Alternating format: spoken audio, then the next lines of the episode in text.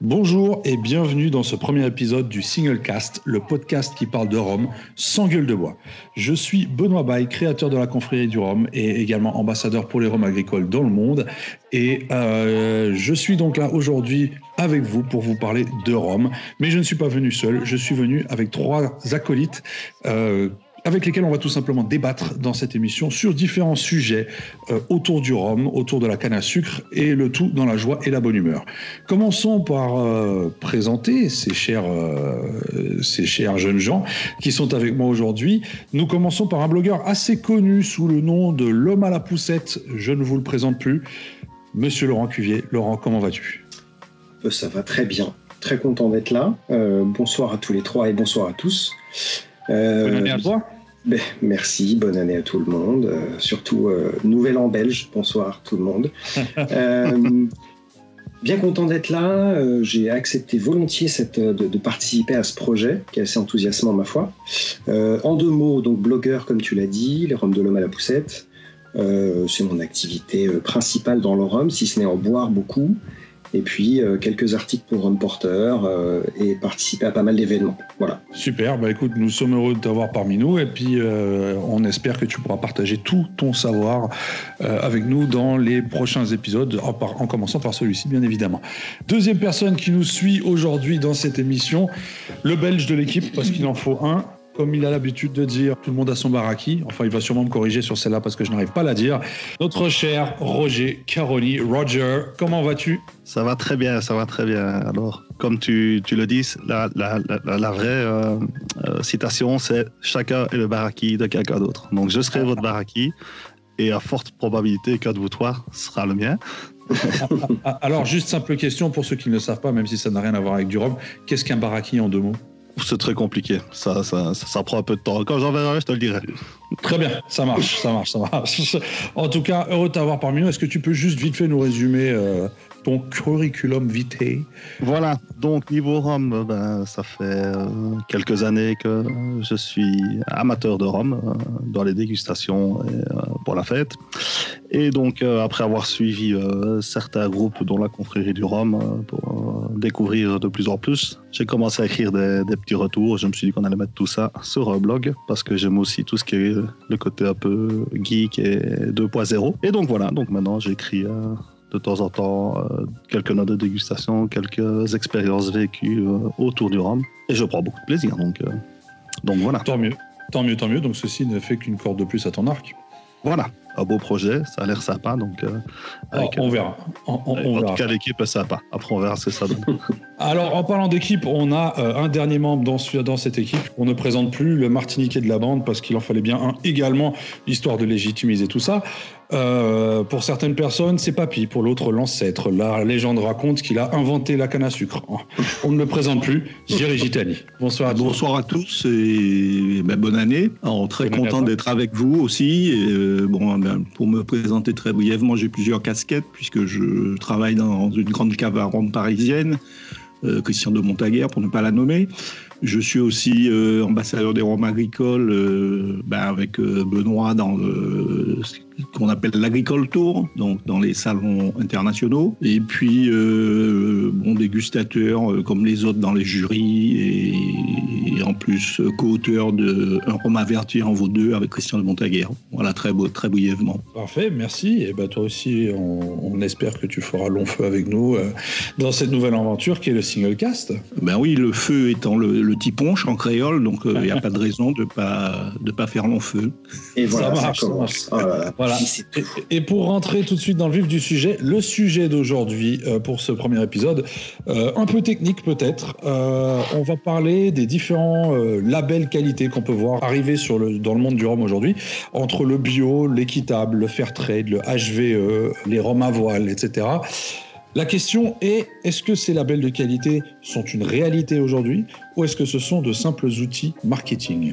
Laurent, ton avis sur la question pour moi, c'est un peu les deux. C'est-à-dire que dans le rhum ou ailleurs, euh, ces labels, avec en tête le bio, euh, c'est des choses qui assurent une certaine qualité malgré tout, une certaine méthode, euh, un certain cahier des charges de production.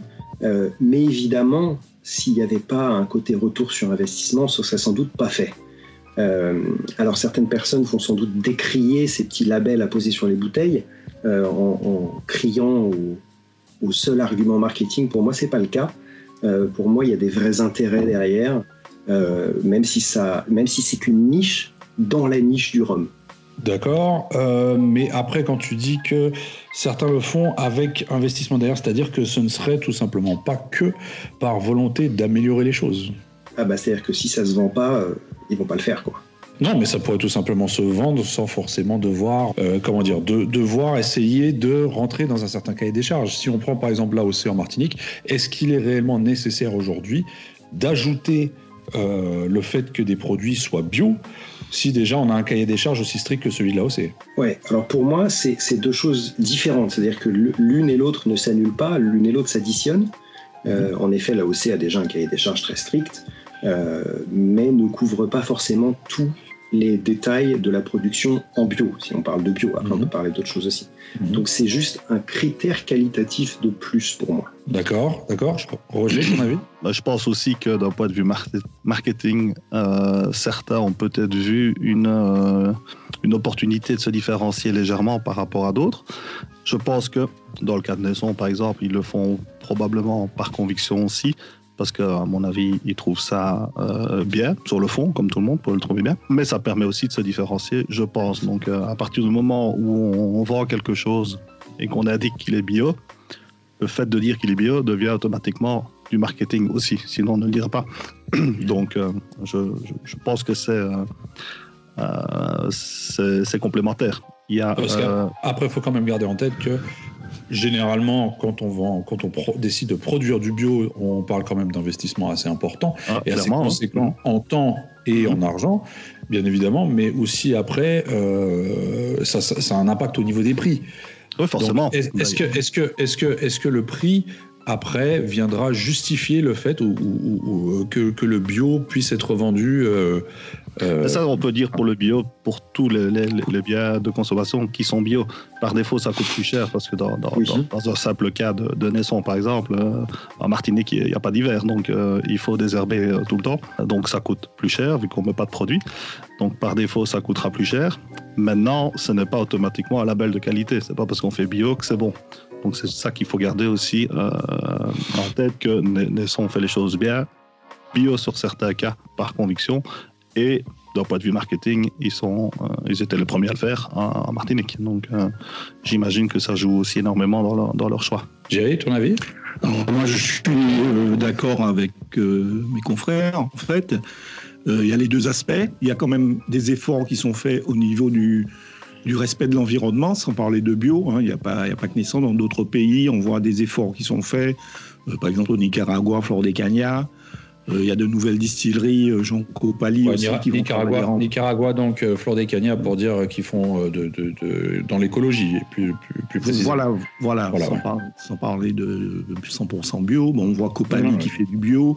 Donc il y a forcément un aspect marketing, puisque le, bio, entre guillemets, est à la mode. Hein. On voit qu'il y a de mhm. plus en plus de magasins bio, quelles que soient les villes ou les pays.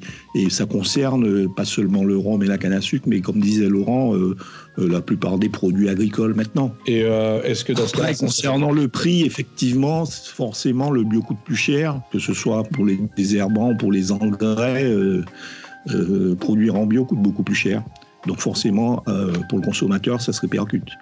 Alors, est-ce que ça pourrait être également une, méthode pour attirer une nouvelle clientèle? On voit aujourd'hui de plus en plus de, gens qui se dirigent vers le bio, bien évidemment, mais qui sont également convaincus par ce genre de choses. Ah, je pense que ça peut aider, hein, clairement. Très, très, très probablement. Euh, mhm. pour le même. Rhum, pour le rhum, je ne suis pas persuadé. Hein, en tant que, que, casquette caviste, là, je ne pense mhm. pas que les gens viennent chercher du rhum bio. Il se trouve que le naisson bio est excellent, donc on l'achète. Mais euh, on a eu des rhums bio, euh, Jean Papagayo, euh, qui sont invendables parce que c'est bon, pas bon. Peut-être dans les réseaux cavistes, mais après, si on se spécifie sur les réseaux de. de, de je, prends l'exemple des, des, des, chaînes de magasins spécialisés dans le bio.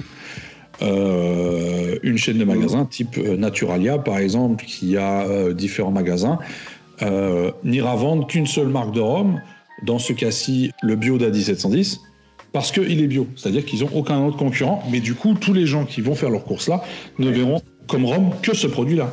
Pourquoi pas? Euh, Ça me semble pas idiot. C'est-à-dire que, comme dit Jerry, ça va pas forcément être les amateurs de rhum, mais vraiment juste les amateurs de bio. Et c'est vrai que quand tu te trouves dans un rayon et que au niveau d'un produit, t'as qu'une marque, bon bah le choix est vite fait quoi. En revanche, je voulais juste revenir sur un truc qu'avait dit Roger, c'était le côté euh, euh, conviction et démarche. C'est-à-dire que je suis assez d'accord avec lui. C'est-à-dire que pour avoir parlé, entre autres, on parle beaucoup de Naisson parce qu'en Martinique, AOC, il y a que eux qui font du bio, mais il y, a vraiment une, démarche et une conviction derrière. C'est-à-dire, euh, de, ils font pas que ça d'ailleurs, ils font aussi autre chose. Ils, étudient euh, des herbes désherbantes. Mhm. Euh, il y, a tout un, tout un, un éventail de mesures qu'ils essayent de mettre en place. Et donc là, ça s'inscrit vraiment dans une démarche. Et donc, je pense que mhm. ça supplante euh, le côté marketing, qui est indéniable malgré tout, mais je pense pas que ce soit la première motivation. Non, non, ça on est bien d'accord. Bah, c'est un peu comme le frère de la côte avec euh, euh, leur produit dont le, la favorite en vieillissement dynamique sera voilier.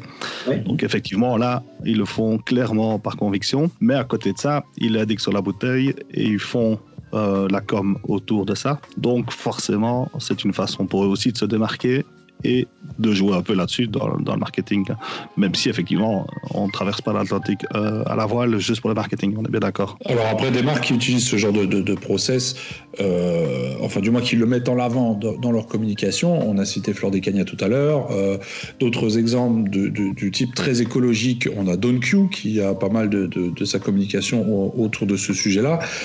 en Martinique, on a des distilleries comme bah, De Paz, Dillon, Saint James également, qui, qui essayent vraiment de mettre ou Rivière du Mât, même euh, du groupe La Martiniquaise, qui essaye de mettre en avant vraiment toutes les, toutes les, comment dire, toutes les démarches qui ont été faites et qui sont faites euh, pour rendre leurs produits euh, éco-responsables, écologiques et essayer d'améliorer un peu l'environnement de tout le monde, ce qui est un enjeu assez, assez important aujourd'hui. Je veux dire, c'est vraiment en, plein dans, dans, dans l'actualité.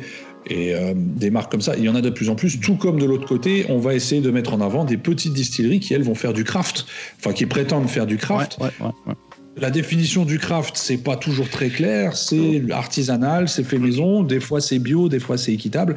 On ne sait pas toujours tout, mais ça fait beaucoup, beaucoup de labels.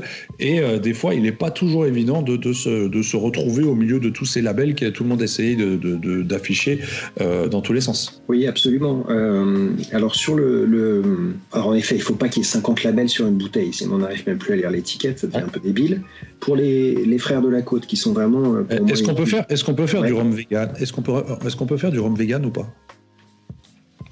Euh, je vois pas pourquoi on pourrait pas si je réfléchis aux étapes. Euh. Non, non, parce que, parce que je ne pense pas avoir vu une bouteille de rhum. Euh, non, mais ça va pas tarder. Hein. Affichant le, logo vegan. Et en fait, a la personne qui l'a encore fait. Peut-être les Jamaïcains, ils peuvent pas avec toutes ces histoires avec, de avec leur carcasse d'animaux morts, ouais. C'est ça. non, mais sinon, je pense que par défaut, tous les, les rhums sont véganes. Alors, il n'y a pas il n'y a pas de raison, effectivement. Techniquement, il devrait l'être en tout cas, ouais. Ouais, ouais. Ouais, donc non. Ouais, donc là, pour le coup, ça ne sert pas à se démarquer s'ils le sont tous. Non.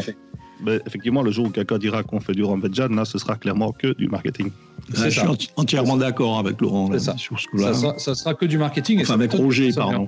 Et, et, ça m'étonne que personne ne l'ait encore fait, justement, parce que là, pour le coup, c'est vraiment du marketing pur. Ben, après, c'est que les vraies euh, personnes de marketing. Ça sera juste pour attirer. très bête, donc, à mon avis. Hein. Personne ne faire un truc pareil. Ça serait, pour, attirer une clientèle euh, mal éduquée oui. sur le sujet. Euh, qui ne sait pas et qui se dit ah bah tiens il y a du rhum vegan je vais l'acheter alors que tous les je veux dire c'est un peu comme à l'époque où Clément a sorti sa canne bleue ils étaient les premiers à mettre sur une étiquette comme quoi ils utilisaient de la canne bleue et qu'ils mhm. faisaient une cuvée 100% canne bleue mais mhm. tout le reste de la Martinique utilisait de la canne bleue également c'est juste qu'ils ont été les premiers à le mettre sur l'étiquette c'était très marketing et encore aujourd'hui on le voit ça fonctionne mhm. euh, avec leur canne bleue qui ressort chaque année et oui, et comme quoi, euh, ce genre de choses n'est pas un critère de qualité gustative. Voilà. Non, parce que c'est pas parce que c'est une canne bleue que c'est bon. On est d'accord. Après, là, là, n'est pas la question de toute façon. Je veux dire, là, aujourd'hui, on ne parle pas forcément euh, qualité gustative qui est propre à chacun. On a parlé de Naisson bah, déjà tout à l'heure. Par contre, ce qui est intéressant, ouais, c'est pas parce que c'est bio que c'est bon. Bon, c'est limite. C'est intéressant parce qu'on peut, on, on peut aussi avoir une autre gamme et euh, faire un petit peu le buzz aussi avec ça. Et sortir des choses que d'autres, bon, c'est pas des gros volumes, hein, mais Naisson qui sort euh, ses conversions bio, ça a quand même super bien marché parce qu'effectivement, la qualité, elle est nickel. Donc, euh, mais ça apporte quand même d'autres d'autres rapports là, là, par contre, on pourrait dire que c'est complètement marketing. Un roman conversion bio. Euh, oui, c'était pour amorcer le truc, quoi. Ouais, voilà, c'est surtout, surtout que de l'autre côté, on avait euh, AD710 qui eux aussi étaient en conversion, voire qui faisaient du bio plus ou moins en même temps. Donc à un moment donné, il y a eu un peu euh, la course au bio de qui va faire mhm. sortir le premier bio. Bon, c'était. Aujourd'hui, les produits sont là. Les produits ont une certaine qualité, on les aime, on les aime pas. Voilà, ça c'est euh, affaire de goût. Mais on est quand même heureux de voir qu'il y a des gens qui essayent vraiment de rentrer dans certaines démarches et qui le font jusqu'au bout et pas que pour des raisons marketing quelque part. Ouais, il y a un autre, euh, un autre acteur euh, du rhum qu'on n'a pas cité, mais qui est euh, Fer. oui, exactement, avec aussi commerce équitable. démarche, absolument, qui sont là depuis un moment et qui tiennent toujours ce discours très positif, qui ont arrêté de travailler avec une distillerie qui ne pouvait plus certifier la qualité et le côté, le côté fer, exactement, qui sont passés du coup avec un autre au bout de quelques années. Donc voilà, il y a pas mal d'acteurs comme ça. certes, alors même eux, dans leur nom, ils mettent même le mot faire. Donc euh, c'est vraiment direct. Mhm. Euh, mais pour autant, là encore, je vois plus ça comme euh, une vraie conviction, mhm. que, juste un élément marketing. Quoi. Mais est-ce que, est que sur le long terme, ça risque pas de. Parce que là, on parle quand même de petites structures, on parle pas de gros mastodontes en termes de production. Est-ce que sur le long terme, ça ne risque pas de porter préjudice à ces structures-là de, de, Parce que quelque part, ils prennent quand même des risques. Hein. Non, mais on peut dire quand même que c'est une tendance globale Mhm.